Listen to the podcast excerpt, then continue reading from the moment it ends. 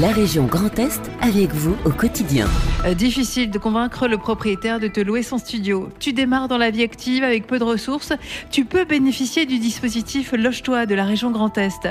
Sabrina est apprentie aide-soignante. Grâce à Loge-toi jeune, elle a trouvé un appartement à proximité de son lieu de formation. Bah, quand on n'a pas de garant, on n'a pas de logement. J'étais intéressée par un appartement, mais l'appartement n'a pas pu me, me le louer parce que justement, j'avais pas de garant.